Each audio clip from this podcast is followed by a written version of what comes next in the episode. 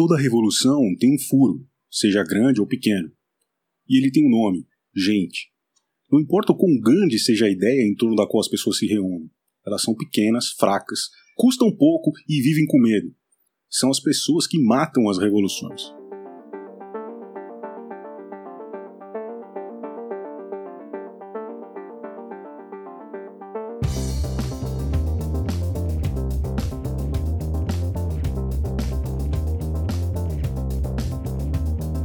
Salve, Nerd Comunas! Eu sou o Bruno. Eu sou o Jonas. E esse é o Comunas Nerd United, seu podcast de política no universo nerd. Uau!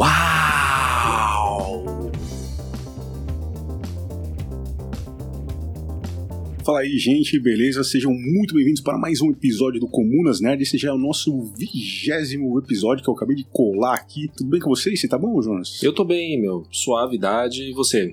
De boa. Estamos com um convidado que volta aqui, ainda bem, porque ele nos traz mais brilho para nossas tardes dominicais. Né? Beleza, Thiago? Como é que você tá, cara?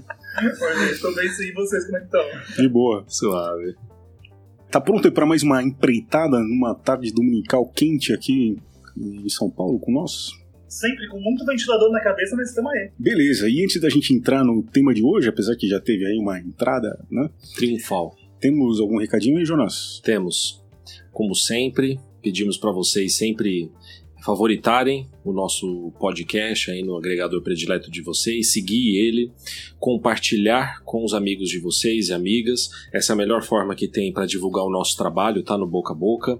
É, debater conosco tudo que vocês discordarem, concordarem ou estiverem em dúvida, mande sempre um recado pra gente em nossas redes sociais no arroba comunasnerd, tanto no Instagram como no Twitter e no Facebook. E é isso aí. Obrigado para todos vocês que acompanham o nosso trabalho. Beleza.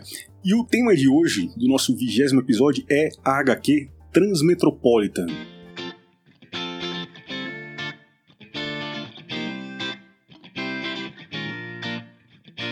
São 60 edições, uma que é um pouco extensa aí, a gente vai tentar falar de alguns dos aspectos políticos.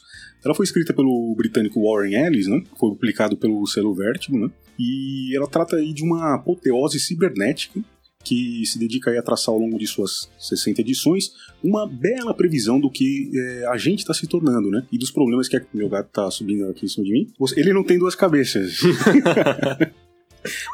Isso, mas em compensação tem três pernas. E, bom, dos problemas que, que a tecnologia né, é, desenfreada vai causar é, na gente. O protagonista dessa história é o Spider Jerusalém, né, é um jornalista paranoico, né, uma espécie também de anti-herói, né, viciado em drogas, é meio sociopata, violento. Ele é detentor de muitos outros adjetivos aí meio pejorativos, mas é um jornalista de verdade, ou seja, ele se importa com apenas uma coisa: contar a verdade. A gente diz também, né, preciso dizer, que a HQ se divide em dois grandes momentos. Na primeira metade trata do final do mandato de um presidente atual, que é chamado de besta, e é, depois as eleições presidenciais que é, eles vão disputar, né, com outro candidato que é chamado de O Sorridente. E a segunda parte trata aí de toda essa corrida presidencial e dos primeiros anos desse é, novo governo. Cara, é, e tem a ideia também de ser um mundo completamente futurístico distópico, né? Ele lembra bastante o mundo daquele seriado, tem um seriado do Netflix que é muito bom, que eles trocam a mente, fazem download da mente no corpo dos outros. Putz, eu acho que eu sei qual é. Eu não vi, mas eu sei qual é. É um que. Ele foi até interrompido, não foi? O seriado? Eu acho que foi. Hum, Eu acho que não, foi. não Eu sei qual que é que você tá falando. ele Eu não, não sei, não sei se foi interrompido, que teve até um anime. Ele me lembra bastante esse tipo de futuro, assim, bem insano. Inclusive é um seriado também que, que mexe bastante com política, né? Tem uma coisa meio que me chamou a atenção, assim, que não, é, não tem nada a ver com a política nem nada, mas eles comem óleos de animais, um bagulho estranho, assim, que tipo, no meio... Corpo humano. Eu amo essa parte da, da alimentação deles, porque é muito simples, né? Sim. Se você chega numa parte na qual você consegue fazer clone de tudo, onde você vai, vai colocar a ética disso? Você come óleos de bebê, não é óleo de bebê de verdade. Sim. Mas é! São fetos em Pepsi. É! É Altered Carbon, não é? É Altered Carbon, Ah, é isso mesmo. sim. Mas aí, eu não vi, mas eu é, tem esse lance mesmo. É, então, ele tem esse futuro meio. Você não sabe mais aonde você tem uma linha da ética, um mundo, porque tudo, tudo cresceu tanto que é complicado. O Altered Carbon, pra quem não sabe, é uma série onde as pessoas elas chegaram num nível de tecnologia onde você faz clones do seu corpo e você consegue transportar a sua consciência para outro corpo. Ou seja, você não morre se você tiver dinheiro. É mais ou menos como a nossa vida real mesmo. Mas é, a gente tem a chance da, da, da, da, da rainha morrer um dia, quem sabe. É um, é um futuro cyberpunk bem distópico, né? Além dessa parte de, da alimentação que é bem sinistra, é um mundo bem liberal, né? Você vê alguns trechos assim na rua, por exemplo, pessoas negociando itens radioativos. A transformação do corpo já é algo pesado, né? Porque você pode. É, eu lembro que tem pessoas andando na rua que já tá com é, corpo de cachorro. Tem até realmente cachorro que. Fala. Eu não sei se são pessoas que viraram cachorro É. ou se. Não sei, são animais que já têm inteligência. Eu não me recordo de ter uma explicação dessa na, na HQ. Eu, eu acho que, é- que tem dos dois. Tem pessoas que viram. Aparecem algumas pessoas que parecem lobisomens nas ruas. É. Tem, inclusive, eu acho que no, no último volume aparece uma menina nadando com um golfinho porque ela é um golfinho. É uma propaganda exatamente dessa mudança de, de genética. E tem cachorros inteligentes também, que são que nem aquele cachorro que é o policial. Isso que eu é ele. engraçado. Porque foi castrado por ele. Bom, eu queria começar perguntando aqui pro Thiago essa, um pouco sobre esse trecho aí que a gente reproduziu aí na introdução, que é sobre as revoluções serem mortas, né, pelas próprias pessoas, né? As pessoas são os problemas, né? E ele diz no final que são as pessoas que matam as revoluções, porque as pessoas são fracas, são pequenas, custam pouco e vivem com medo, né? Então toda revolução tem um furo e esse furo são as pessoas. É mais ou menos o que acontece aí na, na história do mundo, né? Na revolução russa, na revolução é, cubana também. É mais ou menos por aí, Thiago? Não só mais ou menos por aí, como é 100% por aí, né? Eu lembro sempre daquela coisa de vamos, o Brasil vai acordar por causa de 40 centavos. E a gente paga a gasolina 10 reais e ninguém se move. Por quê? Porque provavelmente foi alguma coisa que teve um poder político muito forte, que era interessante levantar o Brasil, investiu nisso, o pessoal falou: Nossa, agora eu sou foda, eu sou militante, eu vou sair na rua, beber, destruir tudo e namorar na rua e gritar. Sempre teve uma zoeira, nunca foi por 40 centavos. E hoje a gente tem, tipo, uma, uma pandemia filha da puta que tá matando um monte de gente. A gente tem o preço de tem o menor interesse de mudar o mundo. Elas têm interesse de reclamar e colocar a culpa nos outros. E também, além disso, né, de tudo isso que você disse, tem também o, a recente invasão lá da Ucrânia, né, os refugiados saindo voando de avião e tudo mais, enquanto que chegavam né, refugiados da Síria, lá de barco, nego tentando sair é, nadando, morrendo afogado, e ninguém nunca falou Não nada. né? falou nada. Porque não existe interesse político nenhum naquilo. A gente tem guerras no. no, no bom, Jerusalém, ali, pessoal da- daquela parte, daquela área, gosta de tirar o nome dele, né? Aquela parte ali do Oriente Médio sempre teve guerra. A gente quase não ouve falar nada, porque não existe interesse nenhum da gente salvar aquele lugar. Não existe interesse nenhum do- do- dos Estados Unidos, vamos falar de maneira mais clara, de divulgar aquilo. Eu- esses dias no Twitter teve uma coisa muito engraçada, eu acho que foi no New York Times, eu não lembro qual foi, que estavam criticando o Brasil por ter tido carnaval enquanto está acontecendo uma guerra na Ucrânia. E logicamente os comentários foram melhores. Alguém pegou a foto da tiazinha lá, que era a, a que estava criticando lá, que escreveu a, a notícia jornalista, uma festa dela lá, enquanto tipo, a Palestina estava sendo bombardeada, e os Estados Unidos tipo, nunca se moveu um segundo qualquer para os nossos problemas. Ema, ema, ema, né? Não tem nem o que discordar disso daí. Bom, é, falando um pouco sobre o Spider de Jerusalém, né, que é um cara meio um anti-herói, assim, né, no começo parece que ele tá meio perdido, aí na, na- logo na primeira HQ, né, e depois vai mostrando que ele tem uma personalidade forte, né, ele começa meio mendigão, assim, nas montanhas, e... Cara, posso fazer um adendo? Claro. Eu acho que ele começa a Alan Moore. É, parece mesmo, cara, Ele, fisicamente, pra né, mim, é o Alan Moore no começo, depois ele vira Grant Morrison. é mesmo, cara. Pode ter sido ali uma homenagem ali Aos mesmo. dois. Aquela barba, aquele cabelo enorme dele. Cara, é igualzinho. E, e você pegar uma, uma, uma parte do, do Alan Moore saindo e, e virando Grant Morrison também é genial, né? Porque tem toda a rivalidade entre os dois. E é engraçado porque você falou, o Alan Moore, ele. Um dia eu vi uma entrevista, eu não lembro de quem que criticou ele, foi um dos desenhistas, ou do Watchmen, ou do V de Vingança.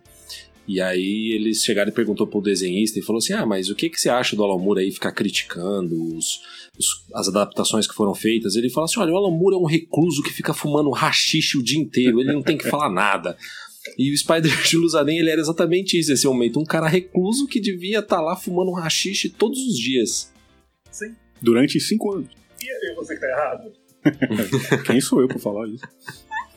É, bom, aí depois ele, ele tem uma dívida, né, com os empregadores dele, né, para onde ele escrevia, fazia as colunas, e ele tem que voltar para a cidade, né, onde ele se sente bem, lá é onde está acontecendo tudo, que ele tem que voltar a escrever uma dívida do trabalho dele, e aí segue aí os, os 60 episódios. Mas ele é um cara meio violento, né, apesar de né, ele tá sempre buscando a verdade, né, indo pro lado do bem, muito entre aspas, né, não, não tem esse lance de bem ou mal, mas ele soca as pessoas que vão contra ele, assim, ele é meio mal educado. E mas dá para dizer que ele, é um, que ele tem, ele é um cara ético, Thiago? Sim, muito. Ético não, eu acho que ele tem como a visão dele é a verdade. E a verdade é sempre violenta, né? Uhum.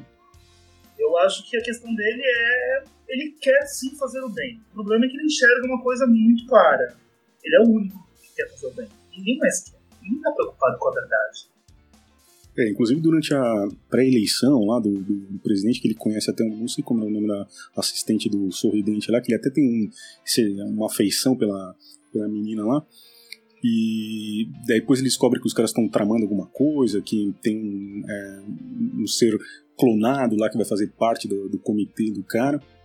E ele pondera assim, será que eu tenho que falar isso? Não, eu falei, com certeza eu tenho que falar isso, não importa quem vai. Eu falo, ah, mas a fulana vai ser atacada se você é, expor isso. Não, não quero saber, eu quero contar a verdade aqui. No fim, a menina acaba é, morrendo, né? Ela é assassinada lá. E aí ele fica com essa culpa, assim, mas assim, nada impediu ele de trazer à tona a, a verdade. Né? Eles colocam ela como mártir, né? Pra, pra, elevar a carreira do outro. Meio Bolsonaro com a facada. É, é, do sorriso, sim. Ele é um psicopata, né? O sorriso, né?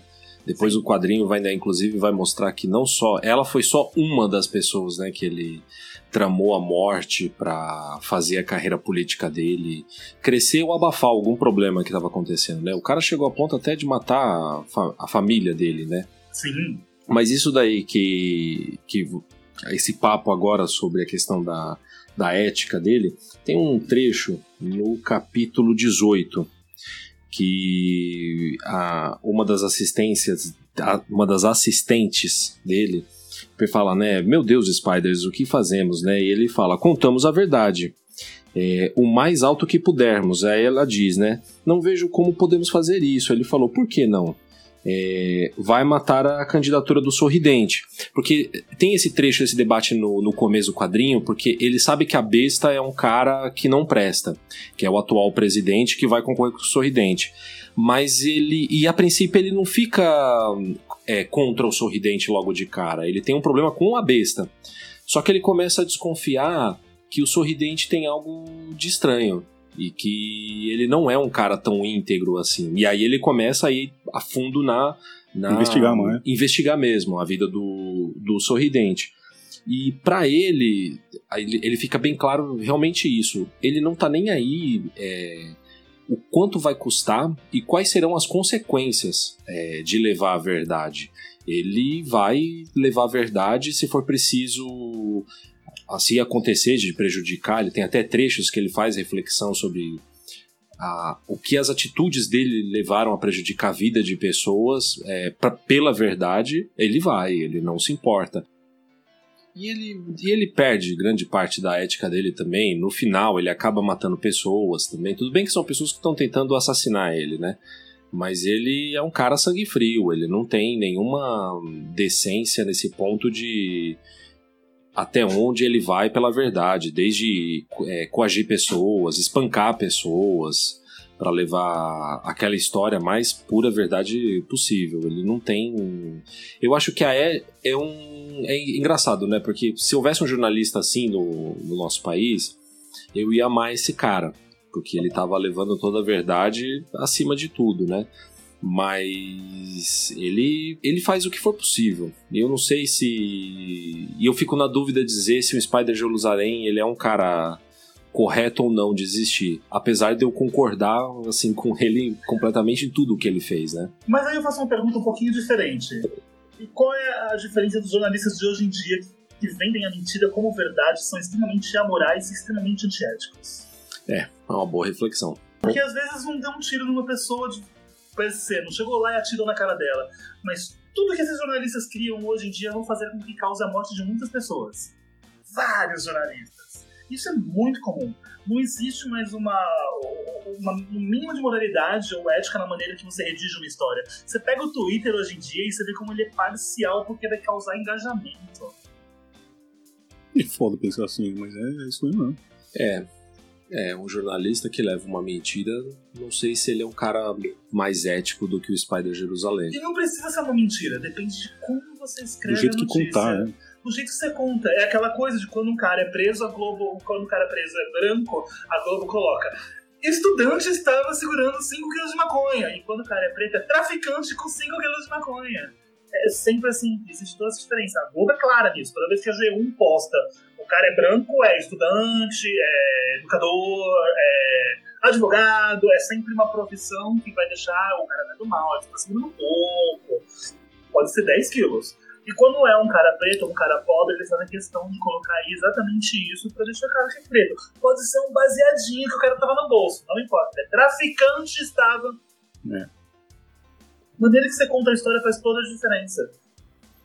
É, sim. E tem, e tem momentos, tem algumas uns capítulos que ele ele é um cara emotivo, né? Eu acho que tem aquele que ele aquele não mostra tanta emoção dele, mas o que ele luta contra um dos primeiros com uma convenção religiosa que tá tendo, que ele sai quebrando tudo, criticando começa- essa questão do excesso de religião. mexer- Perdão, quando ele começa a, comer, a falar da, da, da pedofilia. Sim, sim, sim. Sim, ele tem a parte da pedofilia, ele tem aquele HQ que é uma HQ com uma história fechada, que ele vai falar das crianças que moram na rua e se prostituem e usam drogas. E é um debate bem legal, porque assim, sai um pouco do desse mundo que tá rolando ali da presidência do, do Callahan, né, do Sorridente. E ele vai mostrar um lado podre que, inclusive, dura até hoje, né, na, na nossa sociedade. Ele tá querendo descobrir, assim, qual que é o problema dessas crianças, né? Essas crianças estão na rua se prostituindo, usando droga, é, é o Estado que não tá ajudando elas. Então ele vai até uma, um centro social que, a, que ajuda as crianças para entender o que que tá acontecendo lá, né? É, e adultos mesmo pagando pela prostituição, para ter relações sexuais com aquelas crianças. E, e eu acho interessante a reflexão do final, porque o dono da casa ele fala: olha, meu amigo, o problema não é a gente, a gente tenta ajudar, mas eles saem daqui, eles vão voltar pro, pro, pro crime novamente. A culpa é da família. Que faz essas crianças ficarem do jeito como estão. Isso me lembrou, esse, essa HQ específica, eu não lembro se é 41 ou 42, e isso me lembrou uma história. Eu tava numa, numa festa de aniversário do Wax, de um amigo nosso, Ah, tá, o Axe deve ter vindo. o Wax. E aí ele tava lá, esse cara, é, e aí Convidado lá. um convidado da festa. E aí ele era um guarda da FEBEM. Ele já não, se eu não me engano, acho que ele já não era mais guarda, ele tinha saído. Tava com vários problemas psicológicos, é, que é algo muito comum que acontece em guardas, né? E ele não é o único. Já também falei com outro guarda, mas de prisão de adulto, e os caras são, assim, sequelados, porque é ameaçado todo dia, os caras sabem o endereço de onde mora, enfim. Eu perguntei pra ele, eu falei assim, eu falei, meu amigo, pra que, que você vai ver a FEBEM, né? A FEBEM não, não, não adianta, vocês prendem, os moleques voltam pra rua e voltam a, a- a cometer crime. Serve isso daí? Corrige.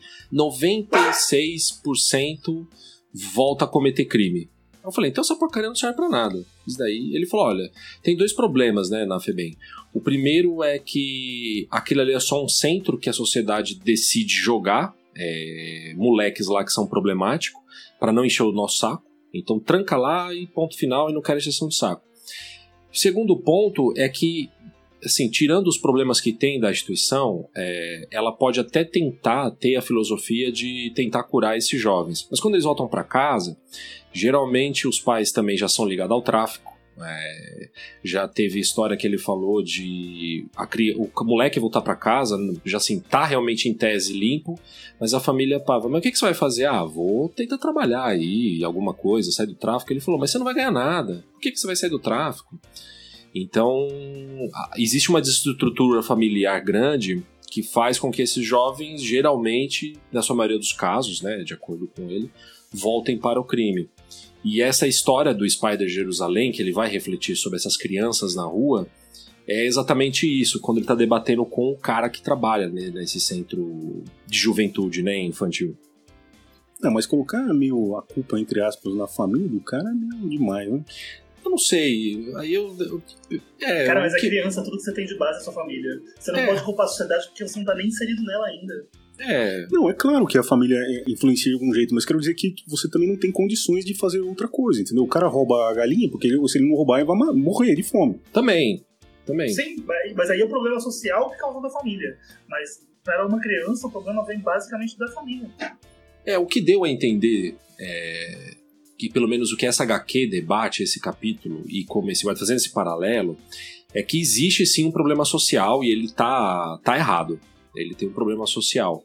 Mas mesmo que, esse, que essa criança ela melhore no centro que ela tá, quando ela volta, esse outro ambiente ele já é desestruturado. Então também ele não consegue mudar né, essa, essa roda. Né? assim, é evidente que a parte social tem. Eu cheguei a ver até uma, uma entrevista, acho que eu já citei algum Comunas, eu não lembro, acho que do NEM, aquele traficante. Ele tentou sair do tráfico, saiu, na verdade, né?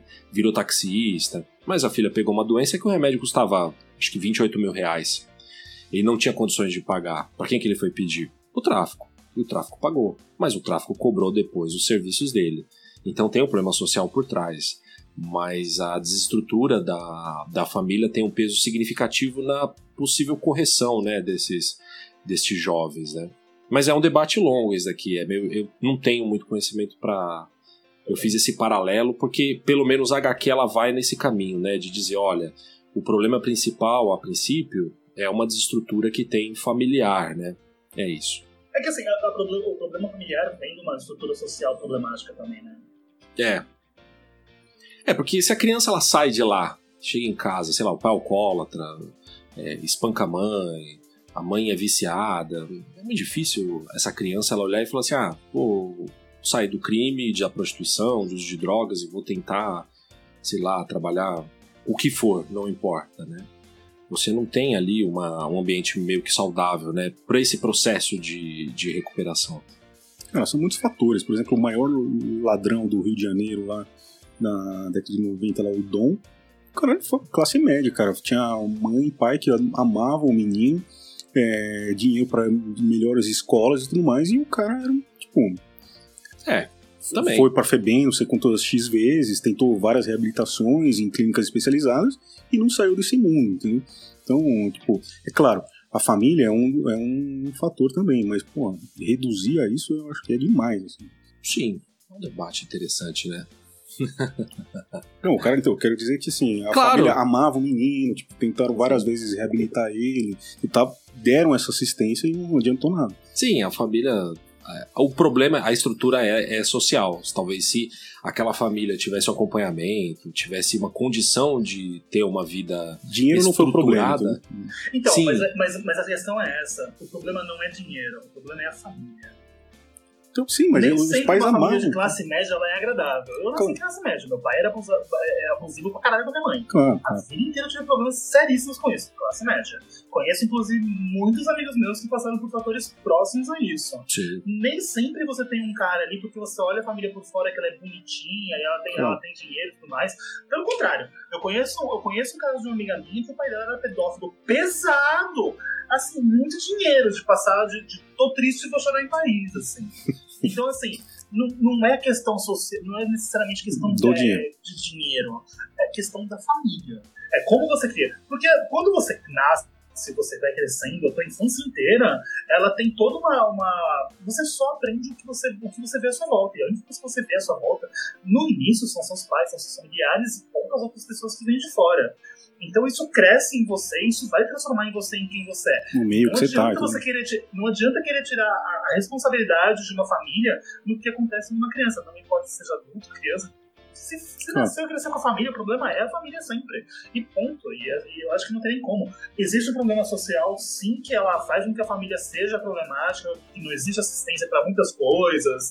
Existe um problema de, de, de autoridade. Existe um problema, nesse caso, de, de pessoas que estavam na prostituição, de crianças que estavam na prostituição. Existem pessoas que vão atrás disso também. Então o problema é, é 100% social, sim. Mas os pais são os problemas primários, sempre vão ser. É, o, ele, ele faz uns debates. Acho que são duas HQs, né? Agora que eu vi aqui, são duas, né? A 40 e a 41, né? A 40 é da, o problema dessas crianças de pedofilia, né? E a 41 que ele vai abordar a questão da, dos loucos, né? Da galera que tem Uhum, problema sim. psicológico tá jogada na rua. Que aí ele vai fazer. Que aí vai entrar num debate que a gente fez com o Leandro no capítulo do Coringa. Que é o quanto que a sociedade, o Estado, dá de suporte para essas pessoas que elas estão largadas na rua, né? Elas não não tem nenhum apoio social, tão, são problemas de saúde mental que o Estado não tá nem aí. E são duas HQs assim na sequência, né, que vão debater justamente esses problemas de estrutura, né, da sociedade que a gente tem, que é muito foda essas duas, esses dois capítulos, né, 40 e 41. Eu tenho um lance também, de- quando ele percebe, né, que ele vai escrevendo as colunas, as pessoas vão gostando, né, então as pessoas estão meio seguindo ele, tudo que ele fala é meio lei, entre aspas. Aí ele, as pessoas começam a seguir ele é, fisicamente, né, ele vai andando assim, as pessoas vão indo atrás dele, e aí ele vai levando eles para um, um lugar na cidade onde é meio afastado, assim, de tudo. É. E aí ele entra lá onde moram os pobres, né? Então, tipo, uma condição fodida, meio à margem, assim, da, da sociedade. Tem um menino lá que tem uma- é uma doença que dá, assim, vai degenerando o rosto, vai dar pra começar a ver é, a mandíbula do menino e tudo mais, vai perdendo a carne do rosto, assim.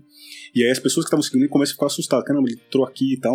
Na verdade, ele queria mostrar pra essa galera toda né, os problemas é, da sociedade. Meio que, sei lá, fazendo um paralelo com uma Caracolândia, coisa do tipo aqui, é, de hoje em dia também. Sim, sim, ele é visceral, né, nessa hora, né, ele quer fazer um jornalismo ao vivo, instantâneo, e mostrar pra sociedade ali aquela galera que tá. E é constante a crítica social que tem no quadrinho sobre moradia. Se a gente vê, tem vários capítulos que o Estado vai lá, derrubam casas, por algum motivo, seja o que for, joga o povo na rua, tá tudo ferrado. Mendigo na rua, você vê toda hora gente morando na rua, é, é algo bem comum na, na cidade onde ele vive. E, e ali ele mostra mesmo como se fosse os guetos, né? A gente pode dizer a, fa- a favela nossa aqui, que o Estado não tá nem aí, deixa pra lá, que se dane.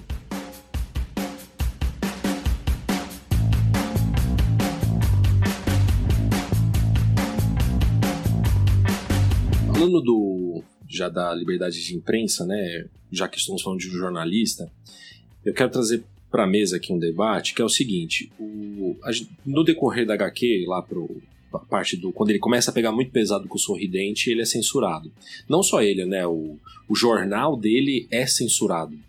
Ele também, como jornalista, é censurado. E mais pra frente a censura só tende a aumentar. Mas o que eu queria trazer para cá é que a censura é algo bem complicado e o nosso país ele tem um problema muito sério, né? É, tem um site que eu recomendo todo mundo entrar, que é o Repórter Sem Fronteiras, que é uma organização que vai monitorar como é a liberdade de imprensa no, no mundo. São 180 países que são monitorados e o Brasil está na posição 111, tá? Só para contar para vocês, no ano Quantos de países? 180. Nós estamos na posição 111 sobre liberdade de imprensa. Até 2010, a gente estava na posição 58 de liberdade de imprensa. Mas o. Eu acho que assim, tem dois pontos de liberdade de imprensa que a gente às vezes debate muito pouco.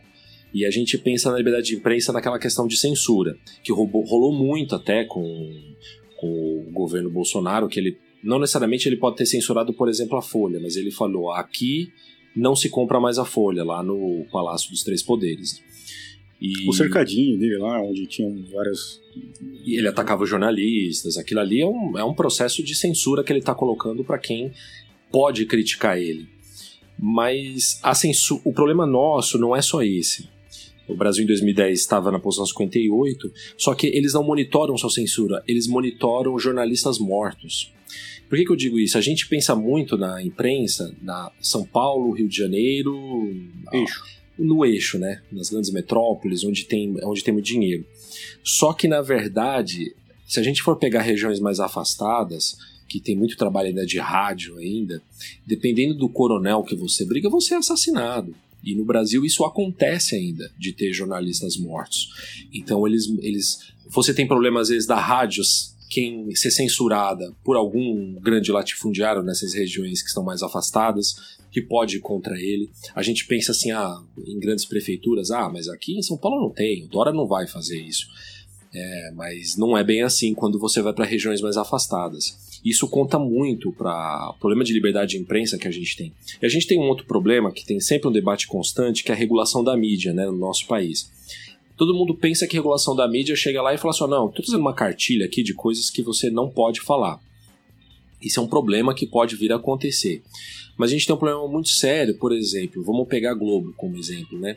Gente, a Globo é dona de TV, de rádio, de jornal, de revista, de portal web, é, é muito poder no que eles possuem. Concentrado. Tá muito concentrado, porque você está na mão de uma família só, isso daí. Eu me lembro que na época das eleições é, tinha saído coisas assim, que, por exemplo, a Jovem Pan né, em Minas estava ligado com Écio Neves. Então você tem uma concentração de poder não necessariamente que você é censurado só, mas você não tem liberdade para falar aquilo que você quer, porque a mídia vai te conduzindo para o que ela quer que você diga, e quem está no poder é, é, aceita dizer aquilo, né? Eu gosto de ler, por exemplo, a revista Piauí. Apesar que eu tenho ali alguns desacordos de algumas opiniões deles, mas, por exemplo, eles entrevistaram aquele motoboy antifascista, o Galo, que é o que faz o movimento dos entregadores. Só que a Piauí é patrocinada pela iFood. Direto tem propaganda da iFood. Até hoje essa matéria não saiu. Acho que a entrevista foi feita com ele, não sei quantos anos faz, mas é, eles não colocam, porque tem um patrocínio com a iFood e você não pode ter contradizer os patrocinadores né, do seu negócio. E eu acho isso muito prejudicial para a gente ter um Spider Jerusalém né, no nosso país. Não, é isso. um Spider Jerusalém exatamente por isso. Sempre alguém vai ter um rabo preso com alguma coisa e não vai poder estar tá livre, né, para falar o que pensa. Não, não, não. Eu me lembro que teve uma crítica. Vocês lembram da história daquele família Klein, daquele cara que estava ligado com pedofilia das Casas Bahia? Sim. Sim, sim. Esse cara. Isso a... só veio à tona depois que ele morreu. Sim. O, foi depois. Então, aí eu me lembro que teve um jornalista, em algum editorial que ele fez uma crítica, ele falou assim: é engraçado, porque as Casas Bahia gasta tanto dinheiro com publicidade e a pouca atenção que os grandes portais, os grandes meios de comunicação dão de atenção para esse caso. Pô, o cara, o cara não sei quantas mulheres ele tinha lá, tipo, ele, problema de pedofilia, problema de é, ele praticamente as mulheres, ele era dona das mulheres. Ele era dona, perseguia elas ainda, né? E a hum. mídia não deu muita atenção porque a Casas Bahia gastava muito dinheiro com publicidade. E você não vai é, é, bater de frente com seus apoiadores financeiros, né? você não, você não vai pra frente nunca mais. É, você pode. Você, quando eu falo que você não vai ter, mentira, você vai ter sim. Existe muita gente que tá na mídia tentando fazer alguma coisa com conteúdo no Twitter, com conteúdo em rede social. Aliás, a gente precisa falar nos feeds, né? No conteúdo nos feeds. Sim. Que não tem nenhum tipo de, de ligação com nenhum órgão, com nenhuma empresa, com nada, que não tem um dinheirinho que vai tentando. É só essa pessoa começar a crescer no momento que ela começa a crescer, ela começa a ter patrocínio. E, e aí é tudo que ela estava precisando, é tudo no qual ela trabalhou. Chegou ali, você para de ser imparcial. É. Você para de ter vontade própria, você é a vontade das empresas. E fica você é complicado, é né? Você pegando isso como um caso, um exemplo, né? Eu me coloco no lugar dessa pessoa, né? Você tá lá, faz um trabalho, começa a receber um patrocínio, está fazendo ali, botando sua opinião honestamente, de repente começa a entrar um dinheiro que você pode falar assim, poxa, eu posso trabalhar agora só com isso que eu gosto, né? Mas eu não posso mais falar aquilo que eu gosto. É difícil, né? Uma... Por isso que o Comunes não tem patrocinador. não é por isso, mas. Não aceitamos, só pra falar a verdade. Boa. Então, vocês estão falando aí da liberdade de imprensa, do Spider, né? E o. sobre o, o Glenn o Glenn Greenwald. Cara, o caso do, do Glenn é um caso que ele é interessante, justamente para debater esse, esse ponto do Spider Jerusalém sobre a verdade quando tem que tra tra trazer à tona e ela é complicada pelo seguinte: o Glenn ele não faz parte mais do Intercept. Se alguém tem não sabe que é o Glenn Greenwald, ele foi um, um dos jornalistas que trabalhou, se eu não me engano, acho que no caso do Snowden, que traz toda aquela loucura para fora. Eu me lembro que teve o Snowden, teve um outro que também estava ligado ao WikiLeaks, né? Ganhou prêmio pra cacete. Ganhou prêmio. Foi um jornal, assim, maravilhoso, né? Glenn mora no nosso coração, né? Não, meu, Ah, ele, é, ele, é, ele, é, ele é lindo, ele é um No cara meu também. Cara, tem muita coisa ruim do Glenn. Muita coisa ruim que veio, eu tô. Mas reconheço que ele foi importante. tá? Ele Não, foi muito importante, teve momentos que ele foi foda, mas ele é literalmente essa coisa de parcialidade, assim. É, então, já que você falou de parcialidade, vamos debater aqui e depois você traz à tona essa parcialidade dele pelo seguinte. O Glenn, ele na época houve uma matéria que saiu na época das eleições entre Trump e Biden é, da família do Biden. O filho do Biden, o Hunter Biden, isso o próprio Trump tinha jogado à tona na mídia, que o filho dele estava ligado com corrupção com uma grande empresa na Ucrânia, de gás. Tá? Eu acho que é 2019, tá? se eu não me engano, que isso acontece. E, e o dono dessa empresa é um bilionário da Ucrânia. E parece que estava tentando ter um acordo, costurar um acordo, que além do filho dele, o Hunter Biden, ele também, Joe Biden, e também o irmão do Biden.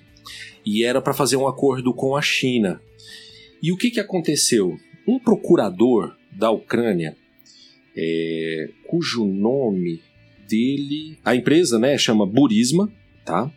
E esse procurador chamado Shokin, eu não sei se- como se fala, né? O Shokin, Shokin. Depois a gente pode perguntar para um ucraniano. Ele começou a investigar indícios de corrupção nessa empresa e que estava chegando em algum rolo com o filho dele, com o Joe Biden, com o irmão do Joe Biden.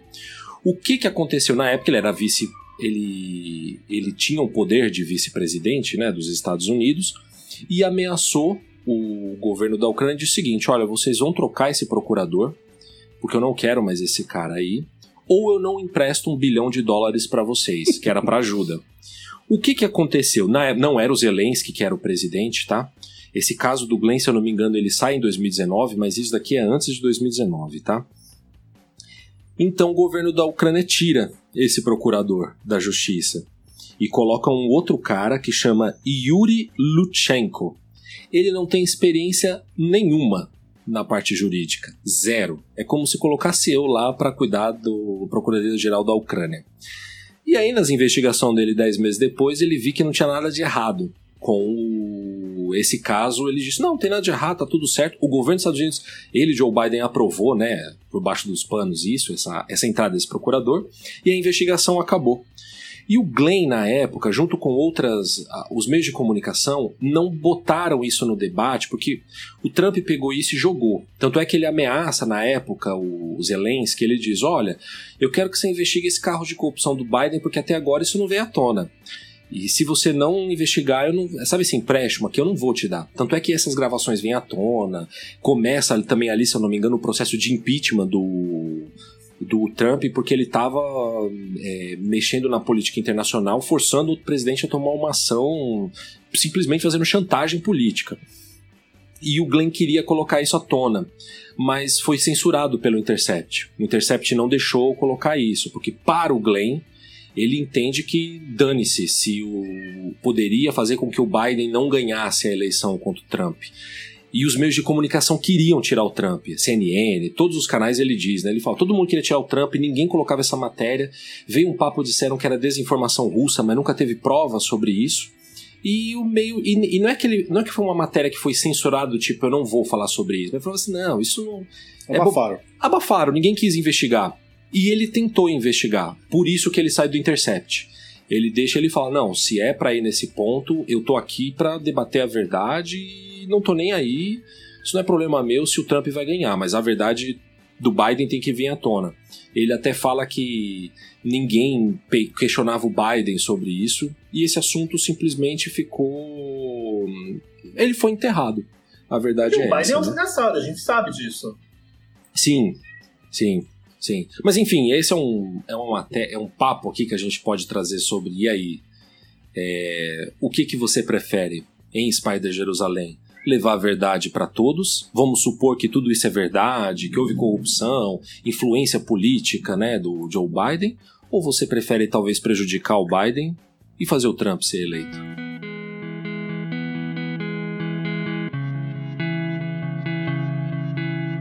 Mas e aí, Thiago? Qual seria a sua escolha? Se você fosse dono de um, de um grande conglomerado de notícias nos Estados Unidos, Cara, você divulgaria a matéria do Joe Biden, investigaria para ver se tudo isso é verdade ou mentira e prejudicaria talvez pro Trump ser eleito? Ou você fala, não, é... Com certeza. O certo é certo, não importa, não importa o que está. Mesmo com o Trump podendo o ser eleito? Mas o problema é o seguinte, Foda. nenhum dos dois devia ser eleito, que é a mesma coisa do caso do Jerusalém. do Jerusalém. É. é. Nenhum dos dois devia ser eleito. Esses dois caras deviam só estar na prisão. Acabou. É. Você não tem uma escolha real de quem você quer votar. Não, você tem só aquelas três pessoas. Sim. E as três pessoas fazem parte de um partido. Que não é nem ela que vai decidir o que vai acontecer, é o partido. E, e o partido recebe dinheiro de vários empresários. Ou seja, não é nem Sim. o partido que vai decidir. Não existe uma escolha, não existe democracia. Isso é uma, é uma, uma, uma, é um sonho, né? tão grande que a gente faz, que a gente faz de conta que a gente acredita. Não existe democracia. Não. A democracia é realmente você escolheu a verdade ali. Você não está escolhendo. Não, não tem como. E é engraçado porque depois a gente vai ver que tem aquele candidato lá, é um senador, na verdade, né? Neonazista. Assim, algo tão antigo, né? Só na década de 90 isso existia, mas ele tem lá que é o Heller, né? Que tá mostrando uma convenção dele, todo mundo assim com bigodinho de Hitler, aquela coisa assim, as mulheres bem, todas assim, nuas chegando, e os caras assim, tem até um que chega para ele e fala assim: apaga os cigarros, tá parecendo um, uma mocinha fumando isso daí, aquela coisa bem escrota, né? E esses caras que são nazistas é que criam o vice-presidente do Callahan. É, e assim, o Callahan em nenhum, nenhum momento sorridente, ele é um cara nazista. Ele não tem esse interesse, essa ideologia, ele não tá naquele, naquela pegada, mas assim, pouco importa porque a gente está debatendo o poder. A gente não. Ideologia, meu amigo, deixa isso na sua casa para os seus livros. Aqui é política, é outra história. E é, quando você falou cria, cria mesmo, né? Tipo, é um, é um clone. É um né? clone, é um clone, né? Clone Letra... feito pra, pra exatamente não ter nenhum tipo de, de passado. De passado, exatamente. Que eles falam assim, não, mas ele não entende, né? Ele fala, poxa, mas esse vice-presidente não tem nada de errado, não é possível não ter nada de errado com esse cara. Né? Aí percebe que ele tem dois anos só de, de vida. É muito sensacional, né? Pra você criar um, um político que não tem nada de errado no passado para ser usado para ser manipulado depois, né? Mas, mas, isso hoje em dia, cara, isso é uma das coisas das metropolitanas que é muito foda, né? É. é. a previsão do futuro que esse cara tinha já em. Terminou em 2004 o quadrinho, né? Ele terminou em 2004 qual ele pega, ele, ele fala exatamente como vai ser o futuro do Twitter, como vão ser as redes sociais. A história de ler só a, a chamadinha e não o texto. É, é a, e, e, tem toda essa parte dele que ele fala exatamente do, do. Você não tem mais passado hoje em dia. Você tá na internet, você tem que ter dois anos de vida para ter passado. Eu vejo o caso daquela menininha lá, youtuber do Big Brother do ano passado, a tal da VTube. Ah, cuspiu no gato. Mano, a mina tinha 15, 16 anos, era uma criança. Foi tipo 30 anos atrás. Ela fez cagada, fez. Ninguém deixa correr isso. E não vão deixar. Ela vai ter 75 anos, o pessoal vai estar tá falando de gato ainda nela. é foda. É foda. Eu acho que essa é uma das, essas umas HQs, assim, mais. O futuro ainda dela tá mais presente do que nunca, né? É muito atual. Muito.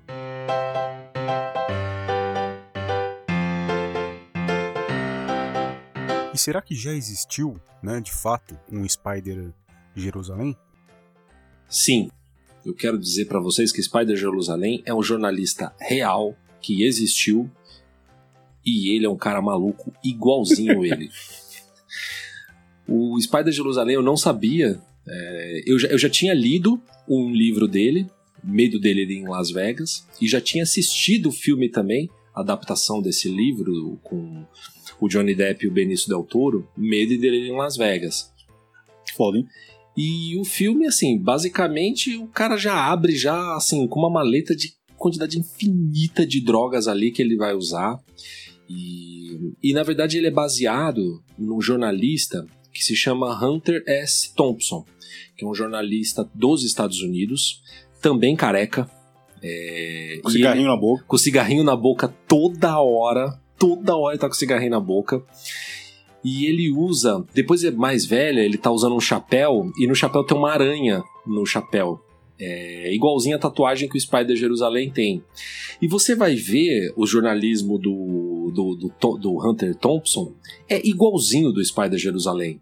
É, o modo de escrever, o jeito de falar.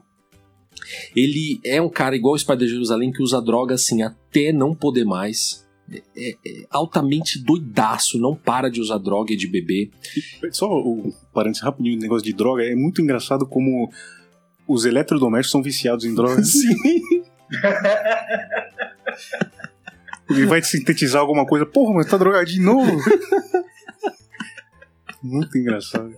Sim, é alguma, tem, tem, um sintetizador dele que é viciado em droga mesmo, é verdade. Tem, não, acho que depois. interessante, né? Porque a droga eles mostram como se fosse uma coisa muito. Ela é extremamente comum lá. Né? É, tipo, é. Ah. Cerveja.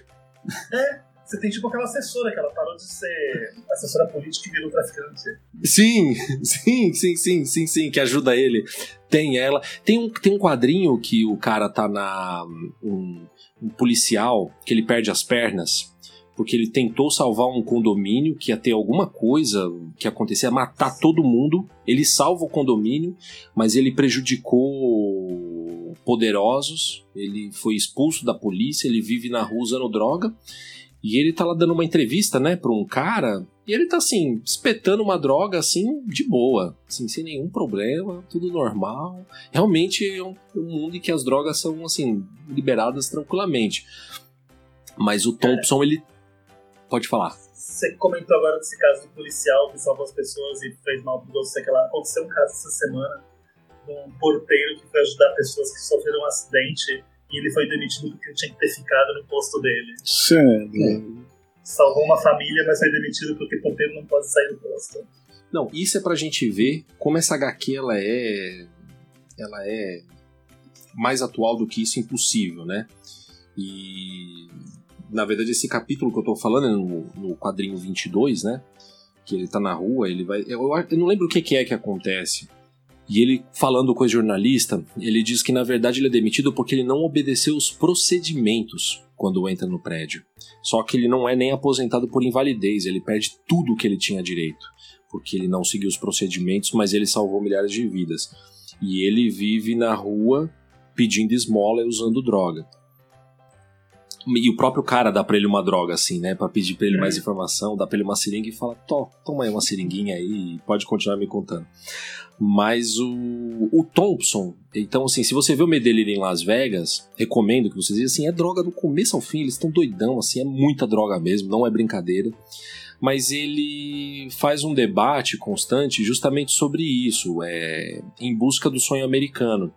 Tem um documentário bem legal dele no YouTube, que tá lá legendado para poder ver, e o Thompson, ele perseguia do mesmo jeito que o Spider Jerusalém.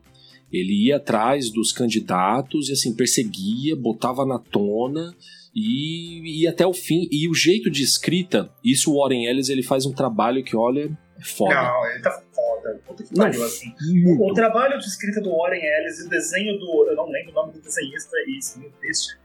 Mas eu, eu acho que foi um casamento perfeito. Foi. Foi. O Warren Ellis ele escreve muito bem. E ele, ele, eles com certeza ele se inspirou no Thompson, porque no trecho do documentário vão lendo algumas matérias do Thompson. E é igualzinho. Você vê o Spider Jerusalém ali falando. A mesma coisa. Os mesmos ataques que tem, né? Mas o Thompson ele acaba tendo uma, um final infeliz, né? Ele se suicida. Na, na, casa dele, até próximo, acho que do filho dele, no quarto do lado, ele mete uma bala na cabeça. Ele também era um cara alucinado por armas também aparece vários trechos dele com, com arma. No caso, o Spider gosta de um disruptor intestinal. Ele até dá fazer caganeira nos caras. Isso é foda, né, velho? O cara dá um tiro pro cara ter uma caganeira, velho. Isso é muito sacanagem. Eu não sei o que dizer. Mas enfim, recomendo aí a, a, pelo menos ver o filme para ter uma ideia de como era esse jornalismo, né? Ele cria um método de jornalismo para que, assim, curiosidade, que chama jornalismo gonzo. que na verdade é um estilo narrativo, cinematográfico, é, e que na verdade o próprio. O, quem está escrevendo se torna o personagem principal na obra. Então ele mesmo ele narra essa aventura dele, desse meio dele em Las Vegas, que ele vai cobrir uma corrida de moto, mas ele vai questionando sobre o, o que aconteceu com o sonho americano. Né? Ele é uma época da guerra do Vietnã, os hippies acontecendo, e ele começa a perceber que aquilo não, não, não é bem assim, né? E ele vai tendo desgosto depois com a política, né? Então fica aí quem quiser ver mais um pouco mais sobre Spider Jerusalém, que realmente ele é inspirado nesse personagem. Eu acho legal também quando. No, logo nos, nos, primeiros HQs lá, que ele começa a perguntar, né, pro sorridente lá algumas vai, vai fazer uma pergunta que vai deixar ele meio saia justa, assim, e aí ele fica sem resposta, né, o jeito que as perguntas são inteligentes, e ele fala assim, pô, cara, o que, que você tem contra mim? não tem mais o que falar, pô, o que, que você tem contra mim? Tem, tem no discurso do Kala, é isso mesmo, é isso mesmo. Ele fica com uma perseguição mesmo. E tem, e tem nesse documentário mostram os políticos que começam a ficar com raiva. Tem uma entrevista com o Hunter Thompson que um, um jornalista chega pro Thompson e pergunta assim, né? Mas o que que esse político fez para você, para você encher tanto o saco dele? É ele isso, fala, é ele diz, ele não fez nada para mim. Ele já fez os problemas, ele já fez, a culpa é dele, ele já fez o que ele fez com ele mesmo. Era tipo desse jeito mesmo, né? Então é é dos pais de Jerusalém mesmo.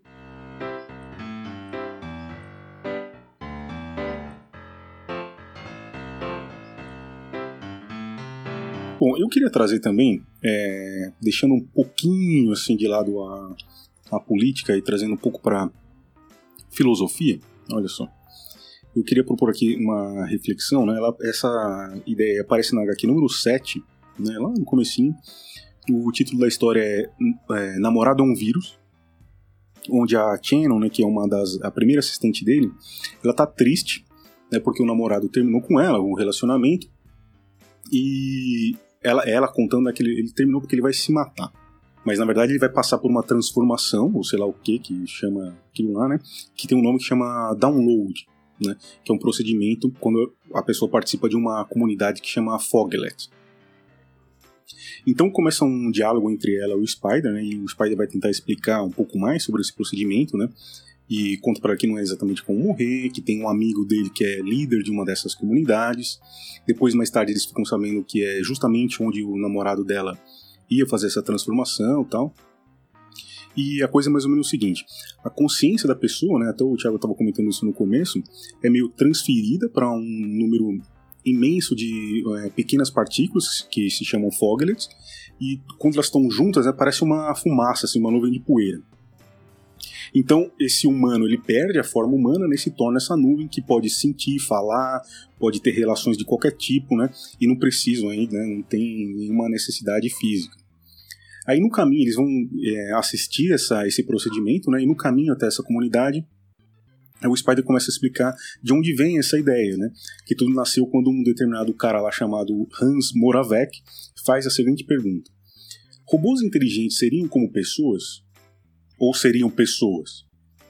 Então, se o cara tem uma perna protética, é, esse trecho aqui é, é exatamente da, da HQ. Se o cara tem uma perna protética, ele ainda é um humano? E se ele tivesse as duas pernas falsas? E se ele tivesse além das pernas braços falsos? E um coração de plástico, e ossos de fibra de carbono, e neurônios artificiais. Quando que você para de ser humano? Pro Moravec, que é o cara dessa teoria, ele acha que nunca. Então você pode colocar a consciência humana em um corpo artificial e a pessoa ainda vai ser uma pessoa. Né?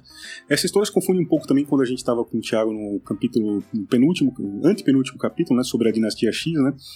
É, que os mutantes eles não morrem mais, porque eles são recriados com a mesma consciência de antes tal. E também, até lembro o Thiago falando do, do navio lá das madeiras, que é aquele paradoxo do navio de Teseu, né? que supõe que você tem um barco de madeira, você vai trocando uma das tábuas dele por algum motivo qualquer, e depois você troca mais uma e mais uma ao longo do tempo, né? E aí no final você trocou todas as tábuas, aí você ainda tem o mesmo navio? Se não tem, quando que ele deixa ele é um novo navio? Na primeira tábua, na do meio, na última? E a gente que troca de célula a cada sete anos, todas as células do corpo mudam. Então a gente é, é, nós somos pessoas novas, né? Então o que faz dos humanos serem humanos? Eu tô vendo uma série agora que chama, tô vendo agora não série agora nada. Saiu a segunda temporada ontem e eu tava desde faz tempo. Ela chama Outlaw, que é a ideia de quando você morre, tua consciência ela é transportada para o mundo virtual e tudo mais. Uhum. E, e tem, essa, e tem essa, essa pegada de pergunta também, tipo, isso realmente é, é real? Eu fico me perguntando, porque assim, se você parar pra você tirar tudo o que você é como pessoa, sobra somente uma consciência que não necessariamente é você, mas é você. Uhum. Você só é a, a, toda aquela sua história. Então, se você transporta aqueles pensamentos e memórias da sua história, é você. Mas transporta a consciência também. Sei lá. É. A mesma consciência, você cria uma consciência nova. Você está falando pelas células?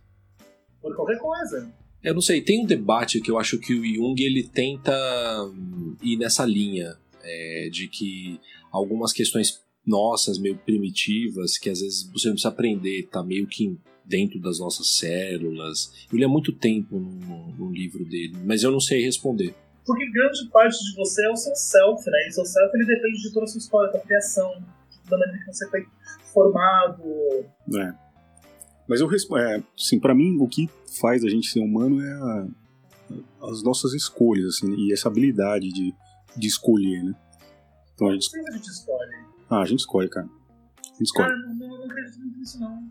A gente escolhe, a gente escolhe é tudo, muito, cara. Eu acho que a gente é muito levado por tendências que a gente tá dando naquele momento. Porque, por coisas que a gente leu que fez a gente ver daquela maneira, por coisas que a gente ouviu naquela hora. Que a gente Não, é você escolhe acreditar nisso, que pode ser uma mentira, mas foi uma escolha sua. Até quando você não escolhe, é uma escolha. Eu não acredito em destino, mas eu acho que isso. Não, não, destino não, não. Mas assim, Sim, sim, mas, mas aquela coisa, eu acho que você escolhe, mas. Você decide por você, mas você é levado a pensar daquela maneira pela tua história, pelo que você passa. É, tem, tem, uma, tem uma ideia também de acordar pra vida alguma hora e começar a escolher as coisas que vão, vão te fazer mais feliz e menos triste. né? Então, tem até um. Assim, com, com alguma sabedoria e tudo mais. Por exemplo, o cara escolheu o Bolsonaro. Então, pô, você escolhe, você escolhe ser feliz ou você escolhe voltar no Bolsonaro? O cara escolheu voltar no Bolsonaro. Então, para ele. essa é pergunta. Mas é exatamente esse ponto. Ele escolheu ele foi levado a acreditar que aquilo era interessante? A escolha realmente dele? É, para ele naquela hora, eu acho, né? Para ele aquilo, não sei, não tem verdade nada. Mas naquela hora é, é- era o que ele via como. Será que as pessoas se arrependeram do jeito que estão falando? Não. Eu não acredito que o Bolsonaro é bolsonarista arrependido. Não existe isso. Bolsonaro nunca mentiu. Uma era vez na vida, né? Uma vez falou, uma vez Bolsonaro, sempre Bolsonaro. Sim, porque não é uma questão, não é uma questão política, é uma questão ética.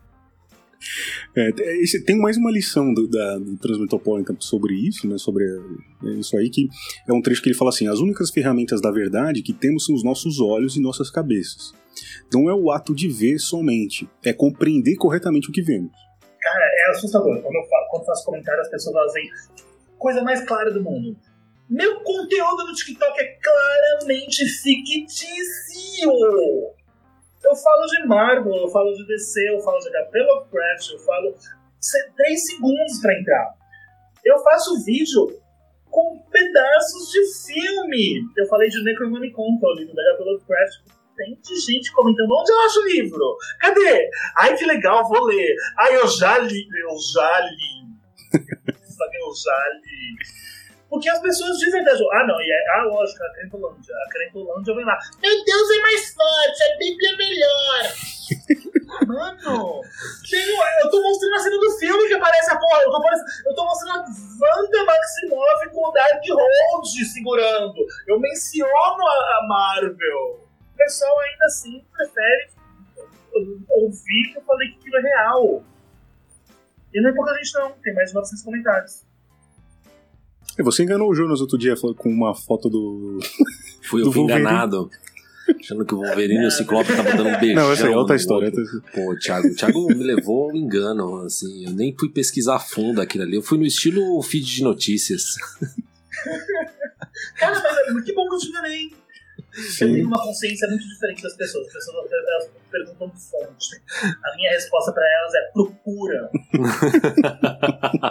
Todo mundo quer fonte. Você tá falando que era fonte, procura, cara. Para de ser preguiçoso. Você tem uma porra de um Google. Quando eu era novo, eu tinha que procurar na porra de uma biblioteca.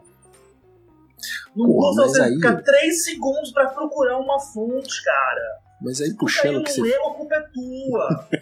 Puxando o que você falou aí da fonte, já que vê esse papo aí do Bruno aí, do, da gente. A escolha é nossa ou na verdade são influências? Um dia eu tava falando com uma mulher trans na internet e eu tava hum, dizendo para ela que eu acho que vale, vale a pena o diálogo, né? Dependendo ali, bater um papo com uma pessoa, porque a pessoa pode aprender, compreender, ter uma compreensão melhor da, da, da realidade.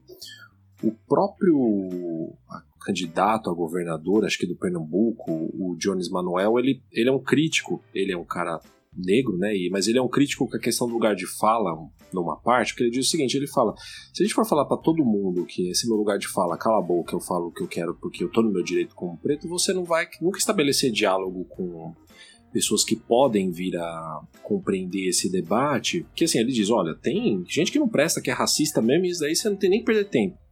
Mas é muito complicado, né, esse ponto. Mas você dizendo isso sobre fontes, por exemplo, mas a escolha de você votar num Bolsonaro são, é falta de pesquisa ou é condicionamento que vai levar? Porque se a pessoa não pesquisou, ela fez a escolha para não É ir lá e não pesquisar, para saber quem é o Bolsonaro. Existe sim esse ponto do. Quando você vota num. Quando você vota num, num político ruim. Não é o caso do Bolsonaro. O Bolsonaro ele, ele passa um determinado nível. Quando você vota num, num político ruim, existe um problema que o Brasil, especialmente no Brasil, né? Eu não sei dos lugares que vocês devem ter, Estados Unidos tem certeza absoluta é mais que isso, no qual as pessoas elas não têm, é, elas não são educadas, elas não entendem o que é política. Na verdade, assim, as pessoas não entendem que tudo não é um jogo de futebol. As coisas não é uma coisa contra outra e não deveria ser nunca. Porque quando você fala de política com alguém, e eu vou falar isso pro pessoal do PT, o pessoal do PSDB, o pessoal do Bolsonaro, parece que é um jogo de futebol. E não é sobre isso, cara. Não é meu time contra o seu. Nunca tem que ser meu time contra o seu. Bolsonaro é legal! Cara, não é uma brincadeira. É literalmente vida que tá em risco.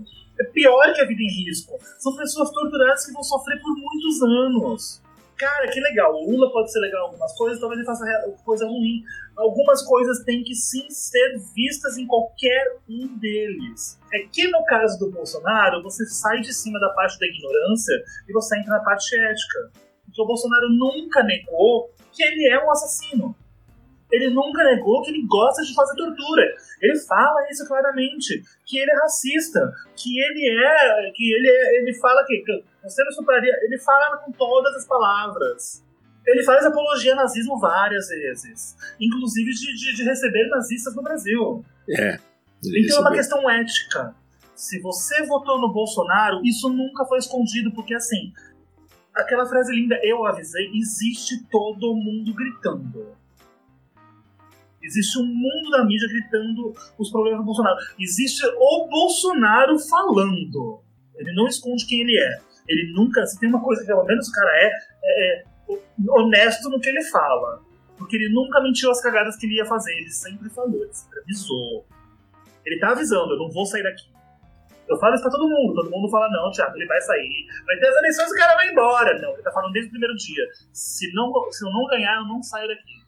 Se não virar voto, não sei o que, eu não vou sair. Não, a diferença já diminuiu, pô. Ele tá avisando que ele vai, vai causar problema. Como o Trump avisou. A política dele é igualzinha do Trump. Então não, não existe, é, não existe, não é comparável com outros, outros tipos de voto. Para de ser um problema político vira um problema ético. Quem vota em Bolsonaro Saúde são pessoas que têm um problema ético muito forte. E vem da ignorância? Vem da ignorância. E vem da falta de conhecimento? Vem da falta de conhecimento. Sim, vem. Não faz diferença quando morrem milhões. Mas o cara nem sabe isso, Thiago. Não, não, não todos, Não mas. é problema. Não, Tem gente morrendo por culpa dele. Isso, isso, concordo. Mas o que eu quero dizer é, no caso específico do Bolsonaro, tem a história do ir contra o outro e não a favor dele. Então, é toda uma anos dizendo que esses caras aí são ladrões e tudo mais. Então, você faz uma aversão a isso aí. Então, tipo, se esse não pode, só tem outro, então vou nisso. Sem saber. É manipulação, mas, você- mas, mas é uma manipulação que você está sendo manipulado por um cara que claramente fala que é corrupto na frente de todo mundo. A- o problema de. é, Você já, já, na minha opinião, você já disse qual que era antes, dizer, quando você falou que o Brasil é apolítico. É, aí- é aí que mora a, a zica, na minha opinião. Porque aí o cara, ele não, ele não vai atrás, porque ele não gosta disso. Então, ele nem sabe essas merda que o Bolsonaro falou, porque ele, não, ele nem assiste. Ele quer que se foda, entendeu? Ele poderia, ó, nesses caras não vou votar, então tem que votar nisso. Que, que número que tem que apertar? 17, tá bom. Tum. E não. Não é bem assim, porque é o seguinte. Não, é claro que não é a maioria. vídeos- Né? Não, tem vídeos que são mostrados na televisão, em todos os lugares, Bolsonaro falando coisas horríveis. O próprio Bolsonaro, nas lives dele, ele fala, essas pessoas sabem Claro, disso. claro, claro. Elas falam que elas vão lá falar que isso é mentira. Ah, não tem problema ele gastar. Ele pode, mas o Lula, porque o Lula é Isso, PT. Isso, isso. Mas o Bolsonaro pode, porque o Bolsonaro é Messias, ele é Jesus. Ele é Jesus. Cara, o símbolo dele é a minha. Não tem como você, você falar que isso não é ético. É verdade. É ético, é 100% ético. Quem, quem- Não existe um- uma diferença de você falar assim, ah, mas é porque a pessoa não procurou. O símbolo dele é uma arminha. É o símbolo dele. Não, mas tem gente que acha que, que gostaria de ter uma porra de uma arma, então. Concordo, é um problema ético. Mas ainda a gente não chegou numa conclusão se é uma escolha ou se nós somos conduzidos a votar nele. Os dois. Eu ainda não tô ainda Mas convencido é essa a aqui. questão. É os dois, é uma escolha. Você, você, você aceitou, mas, mas você é conduzido. É, por É uma escolha porque, assim, nunca foi escondido pra você o, o- o babaca que ele é. Mas também foi conduzido porque todo aquele, aquele medo que eu. É o que tu falou, é o medo do, do, do, do- comunismo, do monstro comunista. É. o medo do Lula ladrão. É o medo do PT vermelho. Sim, você foi conduzido a todo esse medo. Eles trabalham em cima do teu medo. Ainda assim foi uma escolha. Porque você preferiu olhar o cara que é literalmente o pior lixo da raça humana e aceitar aquele lixo como melhor do que uma escolha que você não foi atrás pra Ele não, ele é não tem essa consciência. Que ele, se você falar, se você votaria num lixo da raça humana, o cara vai falar não. Aí você votou no Bolsonaro, votei. Mas porque quem votou no Bolsonaro é o lixo da raça humana também. Não, não, não, não, não, eu concordo, mas eu não generalizo desse jeito, assim. Eu acho que tem gente que não sabe o que fez, entendeu? E não, é, não são pessoas Mas ruins. Concordo com você. Tem gente que não sabe o que fez, porque elas têm o mesmo tipo de pensamento do Bolsonaro.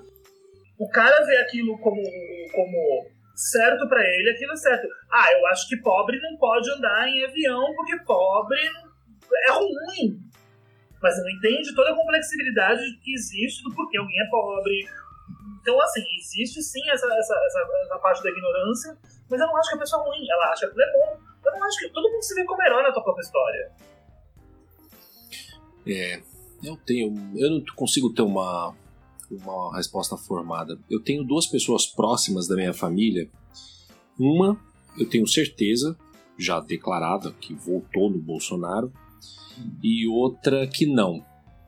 Mas assim, o que votou, Que não declarou, que não votou. não, que declarou que não votou. Talvez tenha anulado o, o voto, né? Mas assim, é complicado porque a primeira pessoa que não votou, que aliás que votou, ela tem o discurso assim, esse discurso violento do Bolsonaro, aprova esse discurso violento. Hoje critica o Bolsonaro, mas porque viu que que ele não não é o papel. que ele não é o que ele que achava que era, né? Mas no final o pensamento é o mesmo do Bolsonaro. Não, Mas o- não necessariamente vai votar. Que seja ruim, ela só não entendeu o que, que é a diferença do ruim e do bom É. ainda. Porque Não essa vai- pessoa, tipo, 99% das pessoas que votam no Bolsonaro são, são, são evangélicos, cara. São pessoas que estão indo na igreja porque elas querem ser boas, mas elas vão num lugar onde te ensina a ser ruim. A pessoa não é ruim de essência, só ensinaram pra ela que o ruim é bom. É foda, mas é isso aí mesmo. É difícil. E são duas pessoas, assim, no caso essa pessoa que, que votou, que diz que não vai votar mais, mas o pensamento é igual. É a mesma coisa, aquela política do tipo, precisa dar porrada, ditadura gay, essas conversas furadas, né? Não fala tanto isso, mas tá em, eu sei que dentro, no interior é aquilo. Outra que não votou, mas aprova políticas de ministros do Bolsonaro, de ministro da Economia, do ministro da Educação. Então não votou no Bolsonaro, mas apoia todas as ideias, as ideologias, as ideias dos ministros, né? Então você fala assim, não é só votar, né? Tem ali uma questão interna ali que, que e são pessoas formadas, tá? Não são pessoas ignorantes, não que São pessoas ignorantes, sim. não, ignorante eu pessoas- quero sem dizer sem pessoas instrução. com conteúdo, não com conhecimento. É, é, é.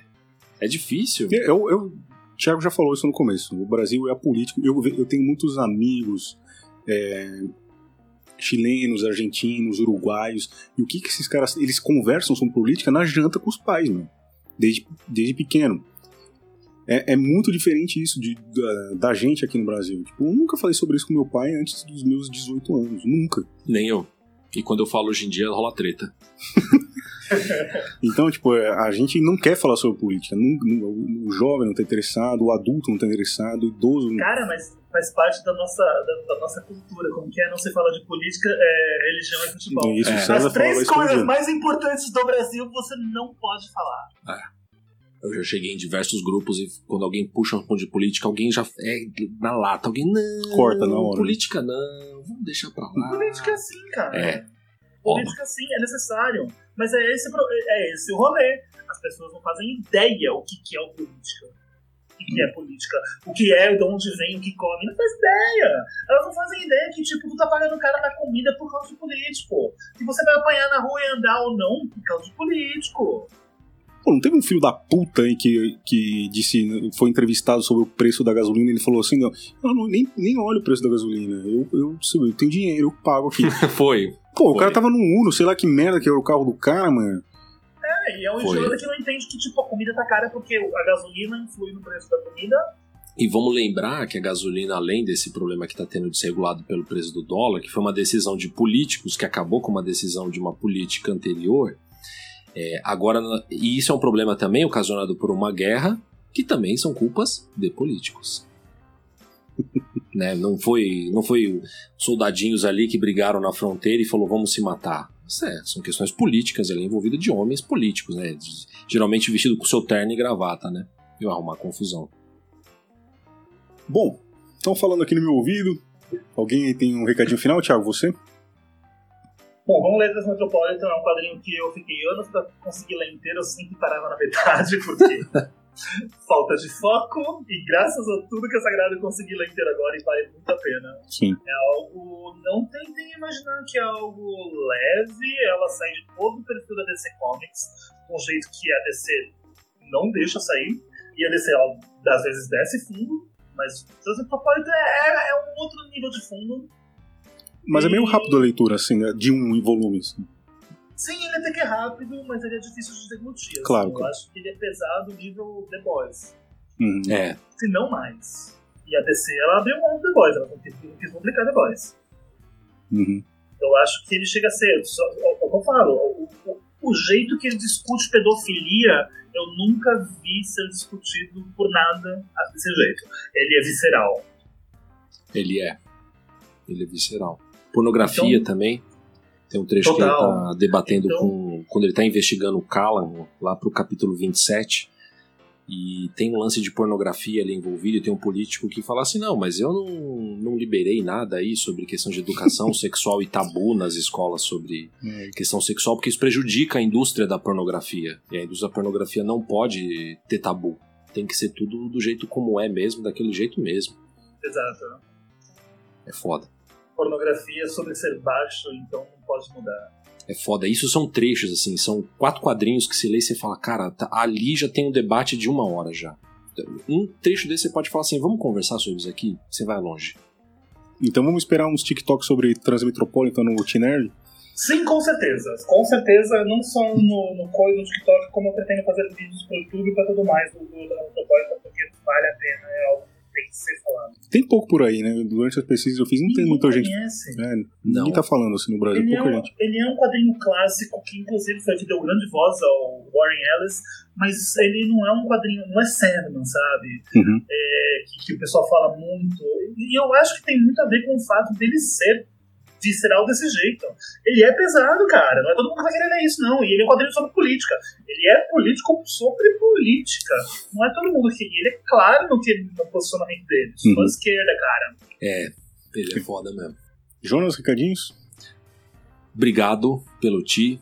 Obrigado por todo mundo que escuta o Comunas Nerd.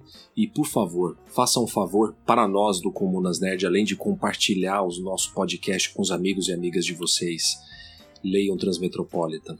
Ah, é, aquele smile com três Olhinhos. olhinhos lá tem a ver com O, o menino Alan Moore também não. Não sei. Do Pode Watchmen? ser, né? Do Watchmen, Ah, né? cara, eu já falei, pra mim é o Alan Moore. Ele começa como Alan Moore e ele continua como muito bom. Agora eu só não sei por que dos três olhos. Não, porque não podia ser uma cópia ah, tá. Porque é montado. dele. tá. Porque tem a ver com o Alan Moore, sim, porque é o seguinte: Who Watched the Watchmen? O Spider usa um. É verdade. É verdade. A ideia dele inteira é essa. Ele watch the Watchmen.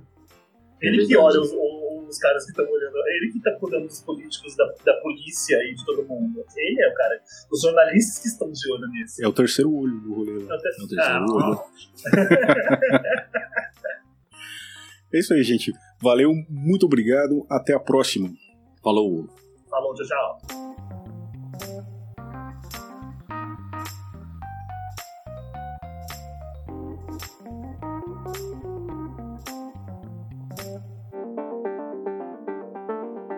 Comunas Nerd United, o seu podcast de política na cultura nerd.